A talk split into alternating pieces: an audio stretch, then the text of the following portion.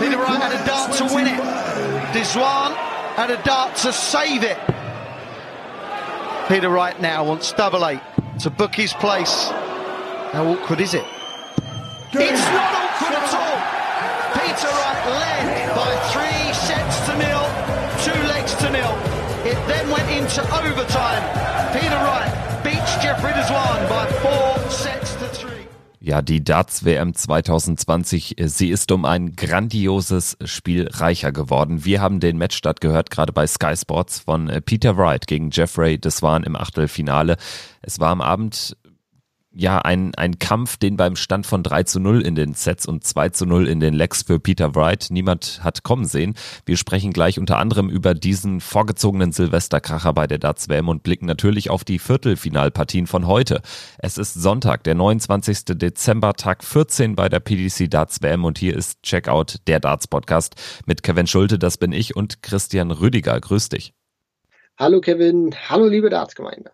Checkout gibt es während der WM täglich auf ntv.de. Außerdem könnt ihr diesen Podcast natürlich hören auf Apple Podcasts, auf äh, Soundcloud, auf Spotify, auf Google Podcasts. So und jetzt äh, rein in den heutigen drittletzten WM-Tag. Bevor wir über die vier Viertelfinals äh, sprechen, müssen wir natürlich noch darüber diskutieren oder analysieren, wie denn diese acht Spieler dorthin gekommen sind. Ein großer Achtelfinaltag hat uns gestern am Samstag beehrt und ich würde sagen, wir gehen mal wieder chronologisch die Partien durch. Es hat angefangen mit Steve Beaton gegen Darius Labanauskas und der Litauer Labanauskas, der Max Hoppe-Zwinger, steht tatsächlich im Viertelfinale nach einem 4 zu 2 Erfolg. Für meine Begriffe am Ende einfach der konstantere Mann über die lange Distanz oder wie hast du die Partie gesehen? Nein, absolut. Da gebe ich dir ähm, recht. Steve Beaton, der konnte in den ersten vier Sätzen noch relativ gut mithalten, aber man hat dann gemerkt, gerade dann auch was die ähm, Trefferquote auf die Doppel anbetraf, ab Satz 5 dann, da hat Beaton abgebaut, auch vom Scoring her war das nicht mehr gut und Labanauskas hat da auch weitergemacht, wo er in den Partien zuvor ähm, ja aufgehört hat gegen Ian White oder auch Max Hopp. Wenn, wenn der Gegner nicht gut in die Doppel reinkam, dann war er halt da und das hat er gegen den Bronze the Donis auch gemacht. Er hat so, so ziemlich jeden Fehler oder jede Schwäche, die Bieten auf die Doppel hatte, gnadenlos ausgenutzt und steht deshalb zurecht im Viertelfinale und trifft jetzt auf Michael van Gerven. Ja, und da wird er natürlich ganz klarer Außenseiter sein. Das besprechen wir gleich noch ausführlich. Äh, gehen dann zunächst in die zweite Partie des gestrigen Nachmittags. Auch das ein Spiel zwischen zwei Männern, die ja nicht damit rechnen konnten oder nicht unbedingt damit rechnen konnten, so eine Chance zu haben auf einen Viertelfinaleinzug. Am Ende hat sich Luke Humphreys gegen Kim Halbrechts durchgesetzt, obwohl Halbrechts den ersten Satz knapp gewinnt und das eigentlich ihm ja von, von der moralischen Komponente her hätte Auftrieb geben müssen, weil es ein sehr umkämpfter Satz war. Allerdings danach äh, ja, ging das Match in eine Richtung und spätestens nach dem 3 zu 1 war die Messe gelesen. Satz 5 geht dann sogar mit 3-0 an Luke Humphreys, der sich am Ende 4 zu 1 durchsetzt. Und ja, Kim Halbrechts hat sich hinterher im niederländischen Fernsehen auch als nicht gerade fairer Verlierer erwiesen, als er gesagt hat, ja, er ist so ein bisschen sauer auf sich selbst, weil er die einfachste Auslosung hatte überhaupt, nachdem er Cross rausgenommen hatte in seiner zweiten Runde. Und ja, Luke Humphreys kein Spieler seiner Klasse sei, er diesen Mann bezwingen müsse. Das hat er aber mal so gar nicht gezeigt gestern. Nein, und, ähm, und wenn er das auch denkt, da muss man dann auch ganz klar sagen, Kim Heibrechts, da bist du selber schuld. Also wenn er selber sagt, er hat die leichteste Auslosung, er muss das Ding gewinnen, dann muss er diese Partie auch gewinnen. Ich habe das ja dann auch auf Twitter gelesen und war da sehr verwundert über, über seine Aussage. Ich glaube, er hat auch eine ganze Menge Frust ähm, aus ihm herausgesprochen. Und ja, ich, ich, ich, ich fand sogar, er hätte sich nicht beschweren dürfen, wenn er mit 4 zu 0 gegen Humphreys äh, diese Partie verloren hätte, weil der erste Satz, der war ja auch relativ glücklich. Da hat er ja auch dann im Entscheidungsleck von, vom Fehler von Luke Humphreys äh, profitiert. Und der Knackpunkt in diesem Match war für mich, ich, ich will jetzt nicht lügen, ich glaube, das war der, der dritte Satz, müsste das gewesen sein, oder dann der vierte, als äh, Luke Humphreys, als, nein, Kim Heibrechts dann auf diesen 83 Punkten steht und nachdem er die einfache 17 trifft, sich nicht dafür entscheidet, 16 Bullseye zu spielen, sondern dann über die Triple 10 gehen will, weil er Luke Humphreys diese 146 Punkte nicht zutraut. Der macht die dann aus, holt sich den Satz und von da an, das war Das war der absolut entscheidende Moment. Das war der Neckbreaker. Von da an hat Kim Heibrechts überhaupt nicht mehr stattgefunden. Und ja, die, die Aussage dann hinterher, ich, ich, ich möchte sie eigentlich nicht weiter groß thematisieren, weil das ist für mich erstens Frust und zweitens keine gute Einstellung, keine gut, nicht, nicht sportsmanlike und er, er muss sich am Ende auch an die eigene Nase packen, denn wenn er wirklich der Meinung ist, er hat die einfachste Auslosung und Luke Humphreys ist kein Spieler seiner Klasse, dann muss er diese Partie einfach gewinnen und vom Average her hat Kim Heibrechts auch nicht gezeigt, dass er deutlich besser ist als Luke Humphreys. Und das hatte er, wenn man ehrlich ist, in den letzten zwei Jahren auch nicht gezeigt. Also es war ja jetzt für Kim Heibrechts das beste Turnier seit langem. Allen voran natürlich durch den Sieg gegen Cross, dann hat er Danny Noppert rausgenommen und klar, er wird sich einiges ausgerechnet haben gegen Luke Humphreys, aber ähm, auch wir waren uns beide einig und haben gesagt, Humphreys ist eigentlich in der stärkeren Form. Das hat er dann auch unter Beweis gestellt und genau äh, wie du es angesprochen hast, es ist der dritte Satz, äh, wo Humphreys nach ja, diesem Leichtsinnsfehler von Kim Heibrechts das High-Finish ausnimmt zum Satzgewinn. Danach gewinnt er sechs der darauffolgenden sieben Legs, ist nie mehr gefährdet und steht erneut im Darts-WM-Viertelfinale, nachdem er das letztes Jahr schon geschafft hatte. Dimitri Vandenberg, der Landsmann von Kim Heibrechts, hat's besser gemacht, obwohl er ja nicht aussichtslos, aber doch klar zurücklag mit 1 zu 3 Sätzen gegen Adrian Lewis. Am Ende dann dreimal 3 zu 1, 3-1, 3-1, 3-1. So äh, gingen die Sätze 5, 6 und 7 an den Belgier, an den Dreammaker. Und äh, ja, da ist es dann tatsächlich so gekommen, dass Adrian Lewis, nachdem er mehrere Matches überlebt hat bislang bei diesem Turnier, dass es diesmal genau andersherum gelaufen ist. Und es war ja auch ein bisschen kurios. In, in den ersten beiden Matches ist ja Lewis überhaupt nicht gut reingekommen in die Partie, ist immer einem Rückstand hinterhergelaufen. Und diesmal war es so, konnte er die Partie von vorne weg spielen. 2 zu 1 in Führung, 3 zu 1 in Führung. Aber am Ende, und das ist auch immer diese, dieses Verkruxte an diesem Set-Modus. Du bist nie wirklich raus. Du weißt halt auch, wenn du 3 zu 1 zurückliegst. Du, du kannst den Gegner immer wieder auf drei Legs zurückbringen, die er dann noch zum Sieg braucht. Und Adrian Lewis hat das dann nicht mehr geschafft. Da muss man auch wirklich ähm, den, den Hut vor Dimitri Vandenberg ziehen. Er hat das sehr straight dann durchgezogen und Adrian Lewis hat dann auch nicht mehr die Chance bekommen, dann wirklich ernsthaft noch an, an diesen Matchsieg heranzukommen und Dimitri Vandenberg war dann der konstantere Spieler und hinten raus fand ich dann ehrlich gesagt, in den ersten beiden Partien war es ja so, Lewis ist schwach gestartet und, war, und wurde dann hinten raus besser. Diesmal fand ich es andersrum. Er ist sehr gut gestartet, hat dann aber hinten raus nichts mehr gegen Dimitri Vandenberg entgegengesetzt, entgegen zu setzen gehabt und am Ende auch verdient, so leid es mir tut, herausgeflogen, obwohl ich ihn gerne im Viertelfinale gesehen hätte. Peter Wright hat es ebenfalls dramatisch gemacht und äh, hat in seiner Partie gegen Jeffrey Deswan unter Beweis gestellt, was äh, du gerade auch schon ähm, beschrieben hast, dass dieser Set-Modus eben total kompliziert ist.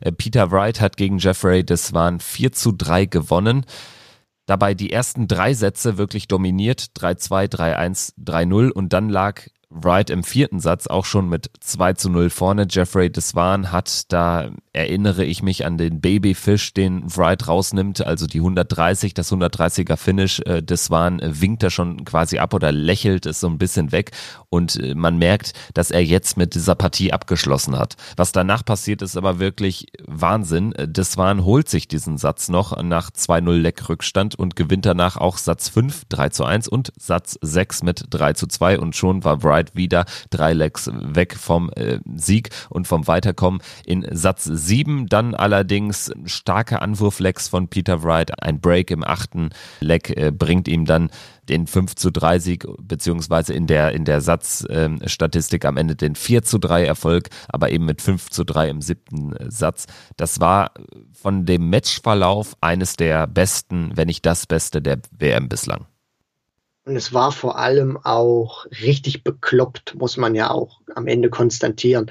Weil wenn du 3-0 in den Sätzen führst, 2 0 im vierten Satz, da hätte keiner mehr einen Pfifferling auf Jeffrey de Swan gesetzt. Und ich, ich möchte dann wirklich nochmal explizit auf diesen Set-Modus eingehen. Peter Wright war in diesem Moment ein Leck vom Viertelfinale entfernt und plötzlich gewinnt dann Jeffrey de Swan diesen vierten Satz verkürzt auf 3 zu 1 und schon ist Peter Wright wieder drei Lecks vom Sieg entfernt. Und gerade dann natürlich auch der, der Satz, bevor dann Jeffrey das Swan ausgleichen konnte zum, ähm, ja, dann zum 3 zu 3 in den Sätzen, der war ja auch wieder umkämpft, da war Wright auch wieder nah dran, dann wird er wieder zurückgeworfen und was man in diesem Match sehr gut gesehen hat, ist ähm, ein Phänomen, was man häufig im Dart auch in den letzten Jahren erkennen konnte. Nicht nur im Set-Modus, auch im Leg-Modus. Jeffrey de Swan hat sich aus einem sehr großen Rückstand wieder zurückgekämpft und konnte das Match praktisch dann vom, vom Ergebnis her ausgleichen. Und ab dem Moment, wo er dann ausgleichen konnte, fand ich, war Peter Wright dann auch wieder der bessere Mann im Spiel. Also man hat dann gemerkt, das hat man ja auch immer in, in der Vergangenheit gesehen, wenn Spieler einen großen Rückstand wettmachen konnten, dann waren sie sehr zufrieden und dann, dann hatten sie irgendwie so eine Last, die von ihren Schultern gefallen ist. Jetzt, jetzt bin ich wieder dran, jetzt habe ich diesen Rückstand wettgemacht. Aber sie haben dann nicht nicht weitergemacht, sondern sie waren froh darüber, sie waren glücklich darüber, dass sie diesen großen Rückstand wettgemacht haben und hatten dann nichts mehr entgegenzusetzen. Und auch wenn das dann natürlich vom, vom Ergebnis her im siebten Satz ähm, sehr eng war, hat man dann schon gemerkt, Jeffrey de Swan war dann nicht mehr der deutlich bessere Spieler, wie dann noch in den Sätzen zuvor. Und Peter Wright, äh, wir haben ja auch jetzt äh, Jeffrey de Swan gelobt. Vor, vor Peter Wright ziehe ich auch meinen Hut. Das ist mental unfassbar schwer schwer, wenn du schon eigentlich durch bist und dann entwickelt sich nochmal so eine Dramatik in diesem Spiel und er hat das hinten raus wirklich fantastisch gespielt im siebten Satz und äh, er, er steht auch verdient dann im Viertelfinale und wie er das gehandelt hat und dann noch solche grandiosen Darts ausgepackt hat, das war mental unfassbar schwer und mit dieser Leistung hat er auch gezeigt, auch wenn es vom Average her dann nicht das ganz große Feuerwerk war. Peter Wright ist da und bei dieser WM können wir absolut mit ihm rechnen. Das war klasse und das zeigt wirklich, wie herrlich bekloppt dieser Set-Modus ist bei dieser WM ganz besonders. Das haben auch Glenn Durant und Chris Doby bewiesen im zweiten Match des gestrigen Abends, äh, denn äh, da lag Glenn Durant auch schon bereits mit 3 zu 1 vorne gegen Chris Doby in den Sätzen. Allerdings, es war sehr umkämpft. Die Sätze 3 und 4 gehen mit jeweils 3 zu 2 an Durant. Aber dann kommt Doby zurück und ja, in relativ kurzer Zeit holt er sich die Sätze 5 und 6 und äh, bringt das Match in den Decider und da, äh, du hast es eben ganz schön formuliert, man hat den Rückstand wettgemacht, also ich rede jetzt aus Sicht von Chris Doby, schafft es dann aber nicht, vielleicht weil man so ein bisschen erleichtert ist, selbstzufrieden ist, schafft es dann aber nicht, dieses Match wirklich zu Ende zu bringen. Glenn Durant gewinnt Satz 7 mit 3 zu 0 und steht damit ebenfalls im Viertelfinale. Genau, weil du hast ja dann immer als Spieler, wenn du diesen großen Rückstand hast, da wirst du natürlich erstens A lockerer, weil du, weil du natürlich auch das, das Gefühl hast, hier geht vielleicht heute nicht mehr so viel. Ich lasse das einfach laufen. Und dann merkst du plötzlich, du kommst wieder besser rein, die, die Triple laufen, du ähm, checkst auch wieder schneller und dann holst du diesen Rückstand peu à peu auf. Und irgendwann hast du dann auch das, das Gefühl, hier geht wieder was. Dann, dann bist du dran und dann bist du vor allem auch wieder erleichtert, dass du dein Ziel, diesen Rückstand wettzumachen, wieder aufgeholt hast. Aber dann musst du auch dich ganz schnell fokussieren und sagen, gut, das, gut, das war's jetzt, jetzt ist alles wieder auf Null und äh, jetzt muss ich genauso weitermachen. Und dann ist die, diese große Gefahr, dass du plötzlich zu viel willst oder zu zufrieden bist und äh, dann eigentlich dein, dein Ziel, was du ja hattest, diesen Rückstand aufzuholen, das hast du erreicht. Aber dann musst du dich natürlich auch fokussieren, diesen Rückstand, den du wettgemacht hast, natürlich noch umzumünzen in den Sieg. Und das hat äh, dann Chris Doby natürlich genauso wie Jeffrey das waren nicht geschafft. Da äh, glaube ich auch, dass der Faktor Erfahrung bei Glenn Durant eine ganz große Rolle gespielt hat. Der weiß, wie er mit solchen Momenten natürlich auch umgehen muss. Das ist nicht das erste Mal, äh, dass er in, in so einer Situation gesteckt hat. Und ich fand auch, Doby Durant war jetzt vom Niveau her nicht das, nicht das ganz große Feuerwerk. Es war auch recht moderat vom, vom Tempo her. Aber ich glaube, mit Glenn Durant hat sich auch in dieser Partie der der leicht bessere Spieler durchgesetzt, weil er dann vor allem auch, was, was die Doppelquote anbelangt, für mich in den entscheidenden Momenten der konstantere Spieler war. Ja, und auch der erfahrenere Mann hat sich durchgesetzt, also am Ende eines langen Matches, genau wie bei Wright Deswan. Gervin Price, der hat sich auch durchgesetzt in einem ähnlich zerfahrenen Spiel, in einem Spiel, was jetzt auch nicht das größte Niveau hatte, gegen Simon Whitlock gewinnt Price mit 4 zu 2, steht dann nur bei 92 vom Average. Jetzt haben wir bei Price eine 90 gegen O'Connor notiert, eine 104 gegen Henderson in der dritten Runde und jetzt eine 92 gegen Whitlock. Bei Whitlock pendelt sich das alles so im unteren 90er Segment ein. Da ähm, brauchen wir vielleicht nicht äh, viel zu analysieren, aber bei Price sicherlich schon. Das ist ein sehr schwankender Turnierverlauf, auch wenn er gestern anders als in seinem Auftaktspiel gegen O'Connor nie so richtig gefährdet war, denn er gewinnt, nachdem er die Sätze drei und fünf abgibt, gewinnt er den sechsten Satz dann sehr souverän mit 3 zu 0 und steht dann mit einem halbwegs souveränen 4-2 im Viertelfinale. Ja, und äh, wenn wir jetzt auch so mal in, in, diesen, in diesem Leistungsbarometer weitergehen, dann müsste ja jetzt im Viertelfinale wieder eine richtige Granate vom Iceman kommen. Aber du hast natürlich vollkommen recht. Äh, das, das war von, von der Qualität her jetzt keine titelwürdige Leistung, nicht so wie gegen John Henderson. Aber, und das müssen wir ja auch konstatieren, er wurde von Whitlock dann auch nicht so richtig gefordert. Also ich hatte dann auch nie so den, den Eindruck, dass Price so richtig gefährdet ist. Und da, das muss man Whitlock auch ankreiden. Wenn du als Nummer 14 der Welt im Achtelfinale der WM spielst, dann muss auch ein bisschen mehr kommen, auch übers Turnier gesehen. Und Price das war auch eine, eine recht dankbare Auslosung dann gegen, gegen Simon Whitlock, der nicht mehr bekannt dafür ist, dass er diese Granaten-Averages spielt. Und ja, Price muss das jetzt einfach auch mitnehmen. Er steht jetzt zum allerersten Mal im Viertelfinale und, und er sollte einfach nur das wirklich jetzt im, im, im Hinterkopf behalten. Nicht zurückblicken auf die Partien, sondern nach vorne schauen, wissend, ich stehe jetzt im Viertelfinale, ich habe eine sehr gute Partie gespielt, ich habe zwei nicht so gute Partien gespielt, aber ich bin da trotzdem durchgekommen und muss da vor allem auch aus diesen Ergebnissen ähm, sein Selbstvertrauen ziehen und einfach dann nach vorne blicken und jetzt das, das Viertelfinale spielen. Und dann glaube ich, dann wird das auch wieder eine deutliche Leistungssteigerung von Price werden. Schauen wir mal auf die Viertelfinalpartien. Es geht los am Nachmittag. Immer im Hinterkopf behalten. Es geht jetzt bis fünf, also man braucht sogar fünf Sätze, um dann ins Halbfinale einzuziehen. Erstes Viertelfinale. Nathan Espinel gegen Dimitri Vandenberg. Das ist die obere Turnierhälfte. Espinel gegen Vandenberg. Das ist natürlich das Duell zweier Young Guns. Zuletzt äh, Vandenberg gegen Lewis eben mit diesem sehr umkämpften Erfolg nachdem er 1-3 zurücklag. Das wird ihm Selbstvertrauen geben. Espinel allerdings gegen Anderson mit dem laut eigener Aussage größten Erfolg seines Darts-Lebens.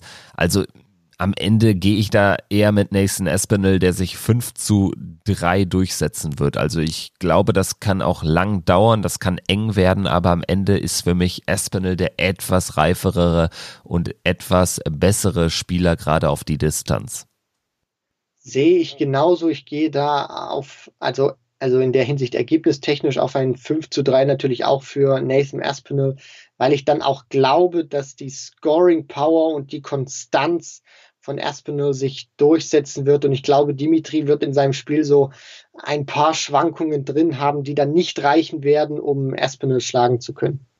Dann gehen wir in die untere Turnierhälfte, denn Luke Humphreys spielt gegen Peter Wright. Für Peter Wright ist es vielleicht ein Nachteil, dass er nach einem sehr langen Abend gestern jetzt bereits am Nachmittag ran muss als einziger Spieler? Wie würdest du das einschätzen? Nein, also ich glaube, ein Nachteil wird das für, für Peter Wright nicht werden, gerade weil er ja auch das erste Match äh, gestern in der Abendsession hatte. Hier ist er jetzt in, in der Nachmittagssession und Aspinall gegen Vandenberg wird auch ein bisschen dauern. Und äh, da, dafür ist Peter Wright auch zu lange mit dabei, dass ihn das jetzt irgendwie stören würde. Und ich gehe hier auch wirklich, auch wenn ich Luke Humphreys für einen brandgefährlichen Spieler halte, glaube ich schon, dass sich Peter Wright hier durchsetzen wird. Gerade auch seine, seine Vita jetzt bei dieser WM. Das war alles umkämpft. Das war aber auch in den wichtigen Momenten hat er dann gezeigt, warum er die Nummer 7 der Welt ist, warum er der UK Open Champion von 2017 war. Und ich gehe hier auf ein 5 zu drei auch für Snakebite Peter Wright. Würde ich genauso unterschreiben. Also Humphreys traue ich einige Sätze zu. Er ist auch unter Druck stark bei dieser WM. Das haben wir im dritten Satz gestern gegen Halbrechts gesehen. Aber Wright am Ende, der windet sich da raus und kämpft sich ins Halbfinale.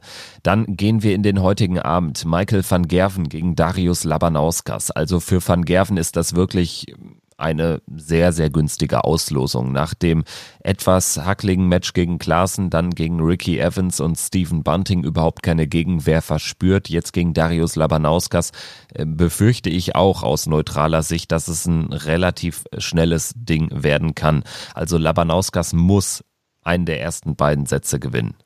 Schafft er das nicht, liegt er 0-2 in Rückstand und dann, glaube ich, verliert er auch 0-5. Ansonsten kann er sich vielleicht zwei Sätze holen. Ich gehe am Ende mit der, mit der goldenen Mitte 5 zu 1 für Michael van Gerven.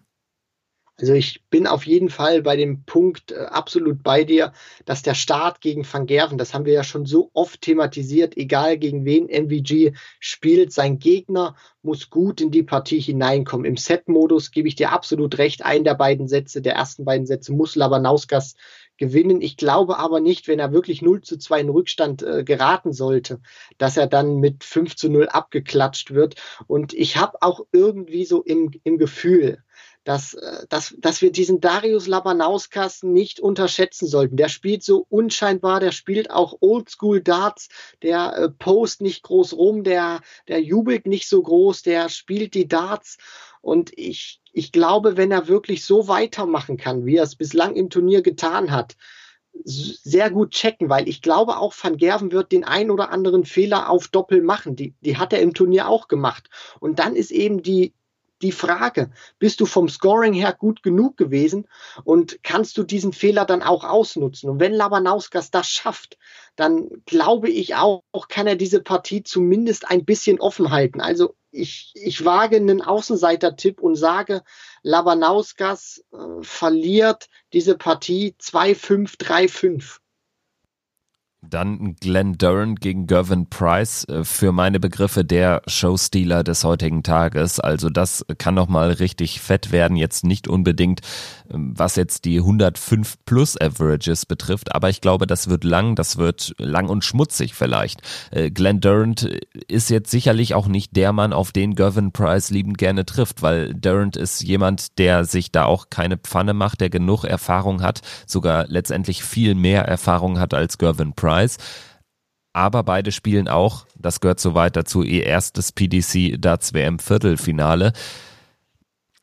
Also ich neige fast schon dazu, hier auf eine kleine Überraschung zu tippen und Durant am Ende 5 zu 4 vorne zu sehen. Wie siehst du es? Glaubst du, Price Favoritenstatus, den er auch in dieser Partie hat, wird sich am Ende äh, durchsetzen oder ist es Glenn Durant, der sich ein weiteres Mal weiterkämpft? Von den Buchmachern her und natürlich auch von den, von den letzten Wochen und Monaten ist Price der Favorit natürlich auf dem Papier. Ähm, jetzt so, äh, wenn wir diese Partie so, so betrachten, ist, für, ist das für mich eine Partie, die wirklich keinen Favoriten hat. Also für mich ist das 50-50 und wenn sich Durant hier auch durchsetzen sollte in dieser Partie, ist das für mich keine große Überraschung, weil der spielt sein erstes PDC-Jahr, der sammelt noch Preisgeld und da jetzt schon auf Platz 27 zu stehen, das ist eine herausragende Leistung. Und ich gebe dir da auch recht, das kann richtig lang werden, gerade auch weil Durant natürlich einer ist, der sich vom, vom Tempo her nicht hetzen lässt. Und damit muss Price auch umgehen. Der geht schnell zum Oki. Durant ist einer, der natürlich auch ein bisschen braucht, bis er die drei Darts dann im Board ähm, stecken hat.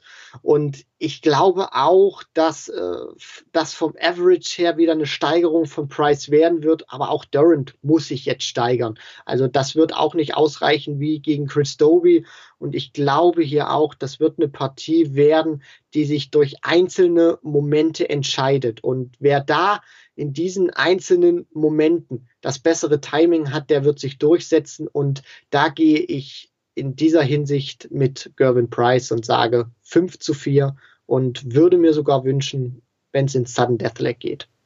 Das war Checkout der Darts Podcast an WM-Tag 14 heute mit den Viertelfinalspielen Van Gerven Labanauskas am Abend und Darren Price zuvor am Nachmittag Espinel gegen Vandenberg und Luke Humphreys gegen Peter Wright.